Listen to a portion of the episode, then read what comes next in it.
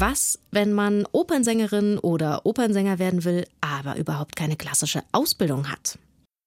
Einer, dem das gelungen ist, das ist Mario Lanza. Der hat einen ziemlich unkonventionellen Weg gefunden und der hat ihn erstmal nach Hollywood geführt.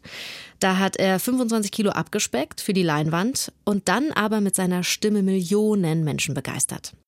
Aber erstmal Hallo und herzlich willkommen zu unserem Podcast Zoom Musikgeschichte und was sonst geschah. Hier bekommt ihr skurrile Anekdoten und Geschichten aus der Welt der klassischen Musik.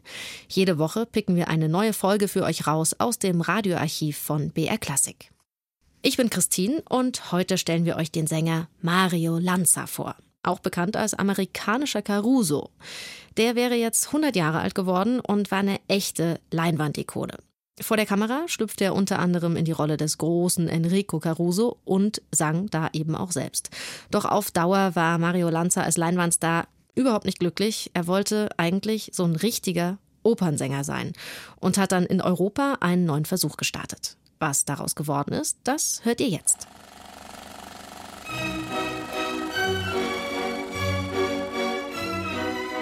Im Jahr 1951 kommt ein Film in die Lichtspieltheater, der ganz Amerika zu einem Volk von Opernliebhabern macht. Von Wyoming bis Florida verfolgt ein ergriffenes Kinopublikum die Lebensgeschichte des Tenors aller Tenöre. Einfache Farmer und Sekretärinnen erliegen dem Zauber einer Verdi- oder Puccini-Arie und begreifen, was es bedeutet, wenn der liebe Gott einem Menschen eine charismatische Stimme geschenkt hat. The Great Caruso ist der Titel des Films, der an der Kinokasse so viel einspielt wie kein anderer dieser Saison. Der Erfolgsstreifen ist ein Spielfilm, der auf seltsame Weise biografische Realität mit melodramatischer Fiktion vermischt. Dies auch in Person des Caruso-Darstellers Mario Lanza. Denn Lanza ist ein Opernstar von Hollywoods Gnaden. Auf der Leinwand kann und darf er mit seinem Gesang brillieren. Im Rampenlicht eines bedeutenden Opernhauses hat er sich jedoch bisher noch nicht bewährt. Die Werbeprosa der Filmindustrie bezeichnet Lanza als amerikanischen Caruso und so bewundert ihn das Publikum als Reinkarnation des Jahrhundertsängers. Etliche Fachleute sehen Lanza dagegen kritisch. Kann jemand, der ein Geschöpf der kalifornischen Traumfabrik ist, ein ernstzunehmender Enkel Carusos sein?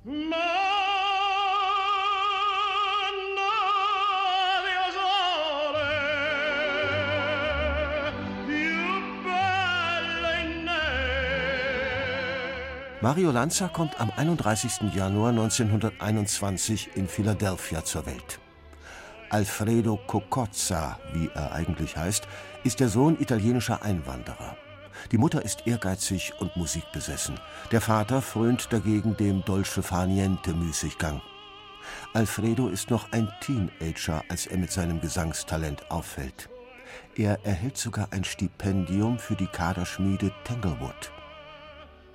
So eine Stimme wie deine hört man nur einmal alle hundert Jahre, soll der große Dirigent Serge Kusewitzki dort zu ihm gesagt haben. Doch dann durchkreuzt der japanische Angriff auf Pearl Harbor die Karrierepläne des Youngsters. Alfredo wird zum Militär eingezogen. Nach Ende des Zweiten Weltkriegs ist Mario Lanza, wie er sich jetzt nennt, auf der Suche nach beruflichen Perspektiven. Er möchte Sänger werden und hat sogar den Vertrag mit einer Plattenfirma in der Tasche.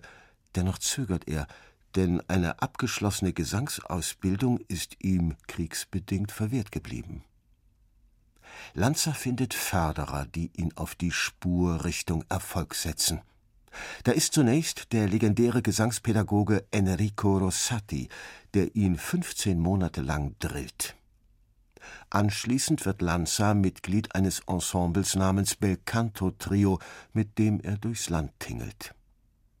Einer der Belcanto Drei ist der Bassbariton George London, der später als fliegender Holländer auf der Bayreuther Festspielbühne stehen wird. Mario Lanza geht einen völlig anderen Karriereweg. Der entscheidende Moment dieses Wegs ist ein Auftritt in der Hollywood Bowl von Los Angeles im Jahr 1947. Im Auditorium sitzt Filmmogul Louis B. Mayer. Der allmächtige Studioboss ist zunächst skeptisch. Okay, die Stimme des 26-Jährigen mag ja beeindruckend sein, Aber für einen romantischen Kinohelden ist der Kerl viel zu dick. Mario Lanza speckt 25 Kilo ab und dreht seinen ersten Film. Una furtiva lagrima occhi suoi spuntò Lanzers Film Erstling Ein Kuss nach Mitternacht feiert 1949 Premiere. Es ist eine rührselige vom Lastwagenfahrer zum Opernstar-Geschichte, der amerikanische Traum, garniert mit unschuldiger Liebe, Belcanto-Schmelz und Happy End. Sechs weitere Filme folgen. Ihre Handlung ist trivial. In allen wird gesungen. Das Repertoire reicht von O Sole Mio bis zu Madame Butterfly. Und alle werden zu Kassenschlagern.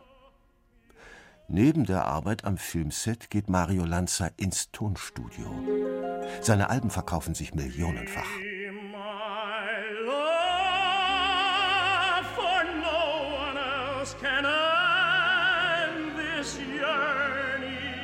Anfang der 50er Jahre ist Lanza einer der populärsten Stars der USA. Aber was ist er wirklich? Ein schauspielender Opernsänger? Oder ein Opernsänger, der sich als Schauspieler versucht? Mario Lanzas Erfolgsstory endet tragisch. Hollywood habe ihn verdorben, wird sich eine Filmpartnerin, die Sopranistin Dorothy Kirsten, später erinnern. Lanza kommt mit seiner Rolle als amerikanischer Caruso nicht zurecht. Er wird launisch, beginnt exzessiv zu trinken und neigt zum Tablettenmissbrauch dass Operninsider seine gesanglichen Qualitäten bezweifeln, inwieweit sind die das Produkt von Studiotechnik? Verschlimmert die Situation.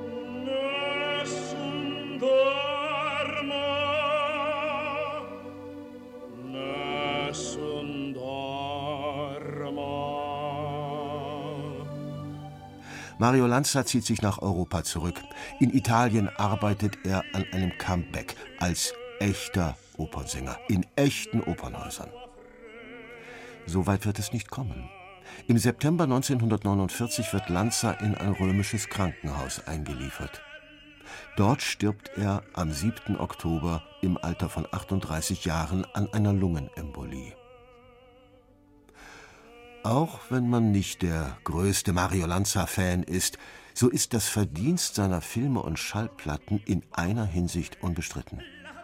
Sie haben vielen Menschen die Tür zu einer ihnen unbekannten musikalischen Welt geöffnet. Zum Beispiel dem Tenor Placido Domingo, der sagt, ich verdanke meine Liebe zur Oper einem jungen Kerl aus Philadelphia.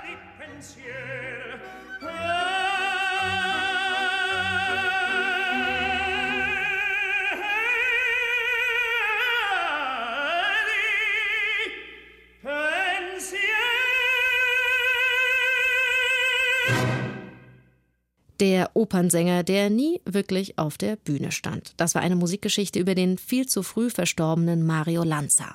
Markus Vanhöfer hat sich reingezoomt für euch nach Hollywood.